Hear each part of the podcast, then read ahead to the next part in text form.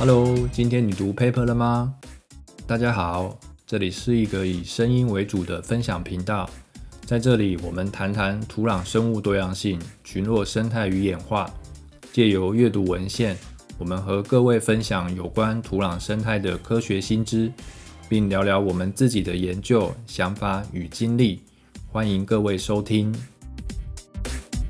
今天要跟各位讨论的文章题目叫做“作为性状的中性脂肪酸在跳虫演化上的限制”。文章发表在二零一七年的《Ecology and Evolution》上面，作者是当时还在哥廷根读博士的我本人，以及一位大学生 Philip Sandman，还有动物生态实验室的演化专家 Ina Schaefer，以及实验室的主持人 Stefan Choi。相信大家在听完这篇文章的题目后，已经产生一大堆的问题了吧？像是性状是什么？中性脂肪酸是什么？演化上的限制指的是什么意思？另外，为什么我们要在这里选择的研究对象是跳虫？以下就跟各位慢慢回答。第一，什么是性状？性状对研究土壤生态有什么帮助呢？我们在解释土壤生物多样性与物种共存的时候，性状可以提供我们什么资讯？性状指的是生物个体可以被测量的特征。根据生态位理论，物种有两类不同的性状。第一类是共存物种所具备、大家都一样的性状，例如那些与非生物因子有关的性状。由于这些物种都具备某个特殊的性状。所以能够适应共同生存的环境，这类的性状叫做贝塔生态位性状。第二类的性状是共存物种间存在差异大的性状，这些性状多半和资源的利用有关。不同的物种因着使用不同的资源而竞争较少，比较利于共存。这些与资源利用有关的性状叫做阿尔法生态位性状。我们在研究生物多样性的时候，可以标定这些不同类别的性状，看看物种在这些性状上的差异，这样我们或许就能够说明生物多样性与物种共存的原因。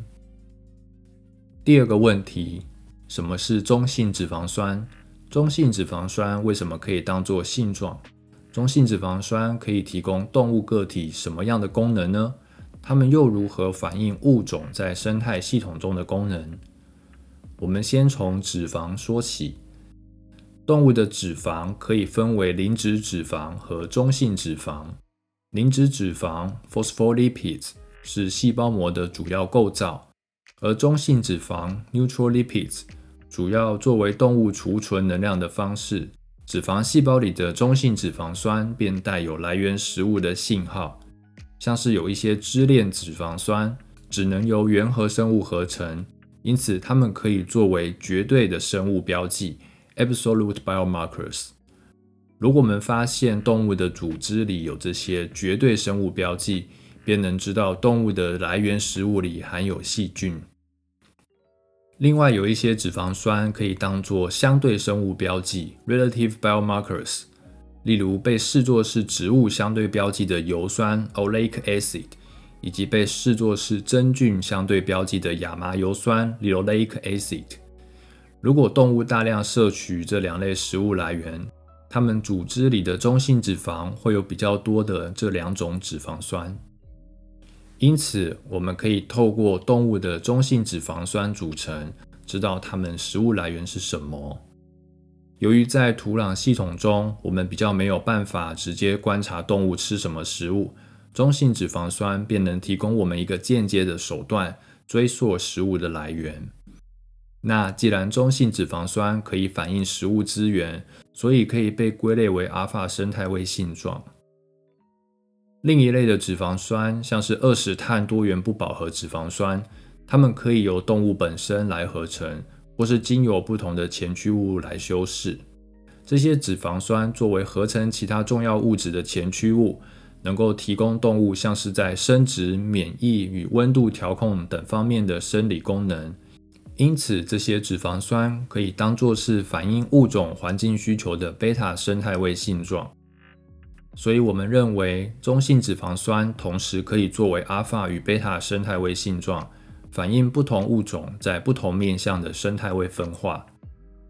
这个以中性脂肪酸为性状的想法，早在二零一三年就已经记录在我的笔记里，但一直到二零一五年，Philip 来进行他的学士研究。我们才真正开始实践这个想法，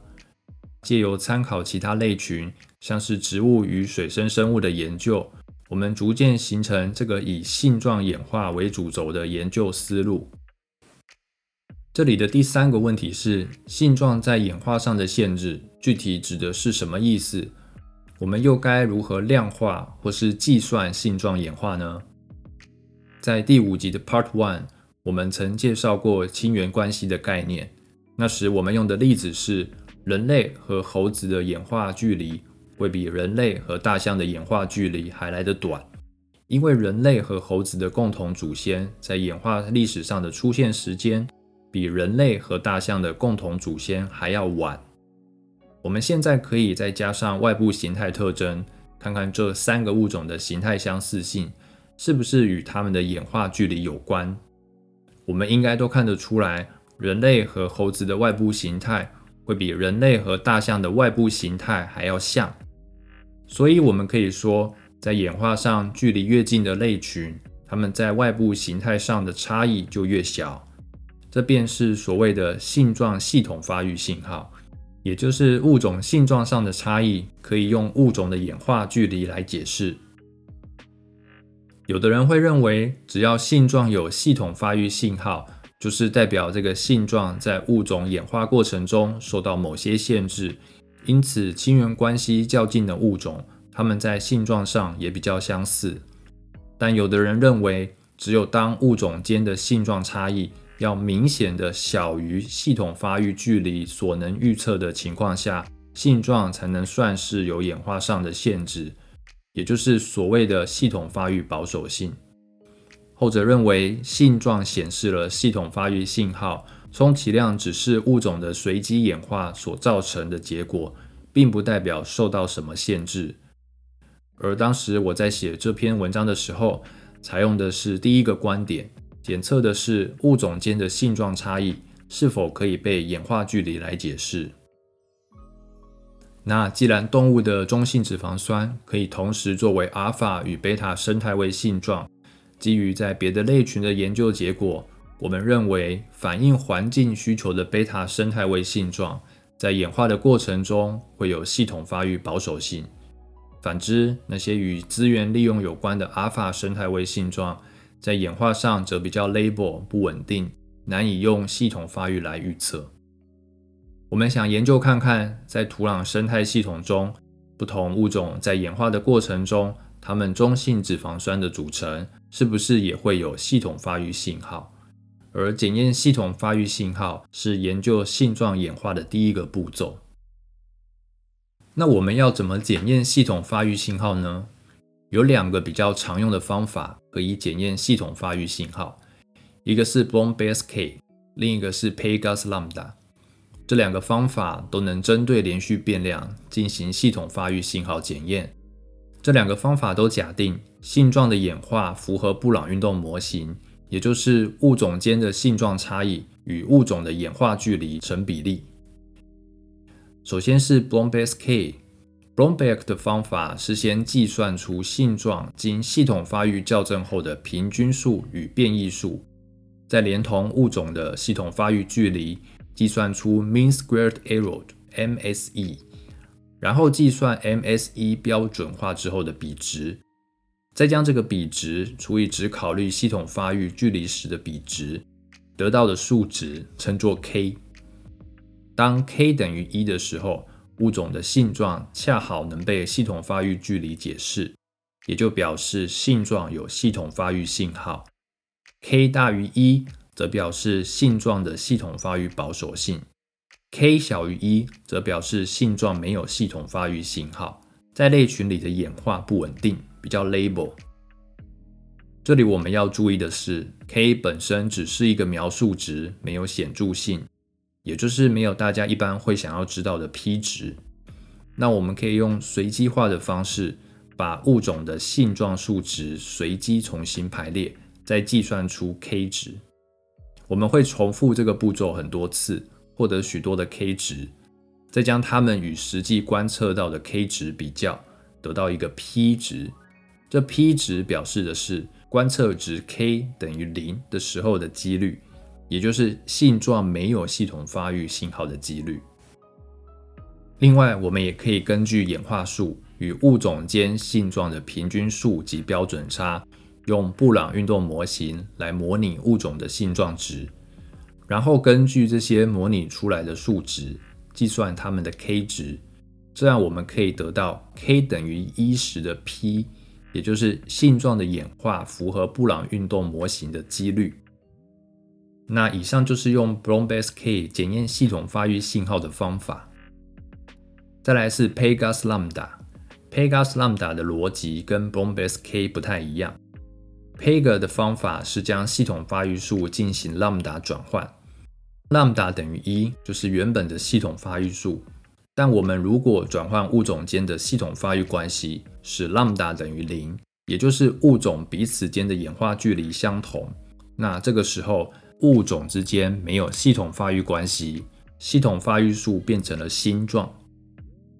那除了一或零，我们也可以在零到一之间。选择任意数值作为 lambda，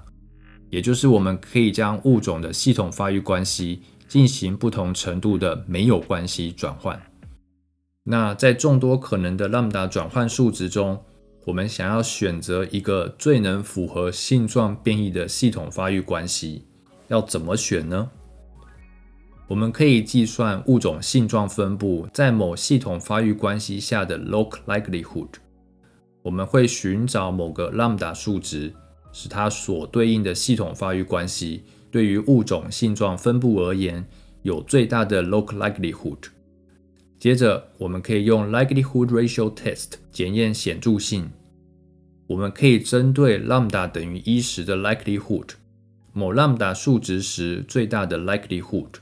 与 lambda 等于零时的 likelihood 进行两两比较。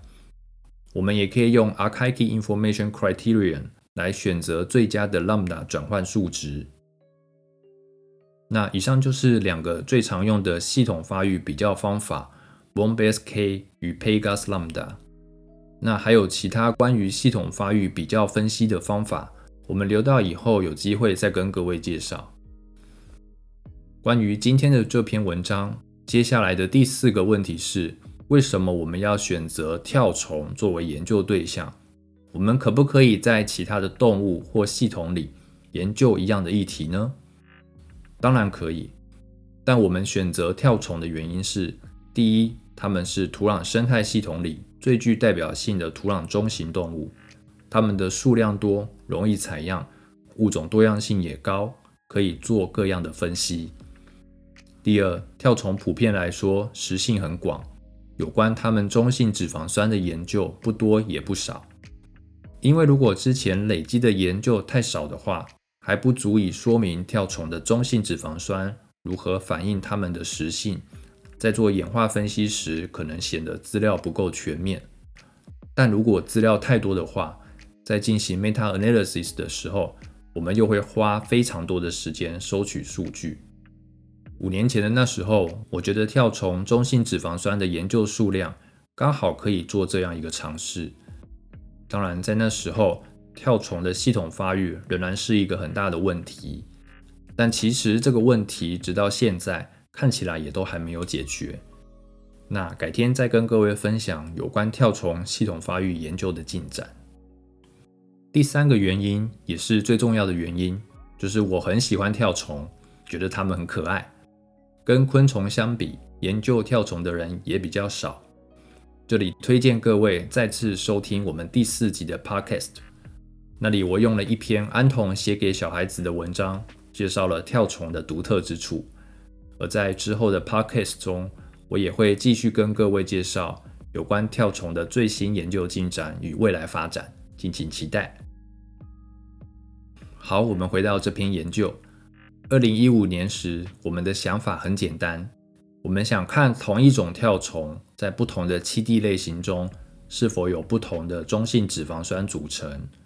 我们也想看，在同一个栖地里，不同物种的跳虫是不是也有不同的中性脂肪酸组成。然后我们想问，是栖地间的差异对跳虫中性脂肪酸组成的影响比较大呢，还是跳虫物种的影响比较大？如果是跳虫物种的影响比较大，那在演化上比较相近的物种，它们是不是也有比较相似的中性脂肪酸组成呢？Philip 和我一起去了两个样地采样，在每个样地里分别有三种不同类型的栖地，也就是农地、草地与森林。在草地和农地里，我们用电动吸虫器来捕捉跳虫；而在森林里，我们把落叶带回实验室。用温度梯度来活捉跳虫，然后我们把跳虫直接冰到负八十度的冰箱里保存。那 Philip 鉴定完跳虫后，我们算一算，总共有十三种跳虫，有足够的个体进行脂肪酸分析。于是他以每周二十个样本的速度，大约花了一个月的时间完成中性脂肪酸的测定，然后开始写他的论文。在我这边。我用之前物种 DNA 定序的结果建构了跳虫的系统发育树。我重新分析了 Philip 所测定的跳虫脂肪酸组成，并将脂肪酸的组成进行主成分分析，获得几个比较有代表性的主成分，然后重新提取物种在这些主成分上的数值，用以检测系统发育信号。另外，我也用了一些平常我们在做脂肪酸研究时会使用的变量。例如各个脂肪酸的比例、同来源或同类型脂肪酸的比例总和，以及不同来源脂肪酸的比值等。其中我们比较在意的是不同来源脂肪酸的比值，包含了植物对真菌的比值、细菌对真菌的比值，以及细菌对植物的比值。计算这些比值可以让我们知道土壤动物的食物主要是来自细菌、真菌或是植物。我们也计算同类型脂肪酸的总和，包括了饱和脂肪酸、单元不饱和脂肪酸、多元不饱和脂肪酸与二十碳多元不饱和脂肪酸的总和。另外，我们也计算了非饱和脂肪酸对饱和脂肪酸的比值。那由于我觉得只有一次性的野外调查得到十三种跳虫，可能不太够分析。所以，我们又从当时的文献里面去找其他跳虫物种中性脂肪酸的数据，跟我们这次野外采集到的资料一起分析，总共有三十七个物种。我们在这篇文章中的研究目的是以中性脂肪酸作为跳虫的阿尔法与贝塔生态位性状，研究它们的演化，检验系统发育信号。因为 Blombase K 和 Pegas Lambda 这两个方法的敏感度不同。所以，我们在这篇文章里采取的策略是：如果某个性状用这两个方法都可以检验出系统发育信号，我们才认定这个性状有系统发育信号。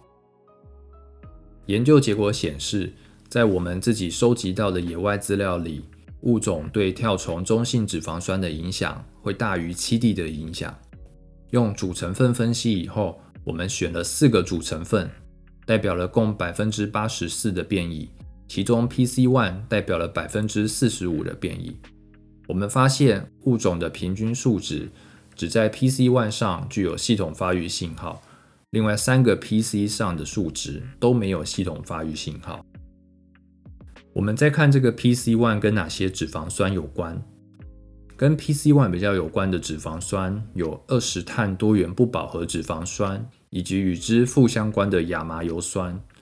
三种亲缘关系比较相近的玉腹木跳虫 Symphipleona，它们亚麻油酸的比例比较高，而二十碳多元不饱和脂肪酸的比例则较低。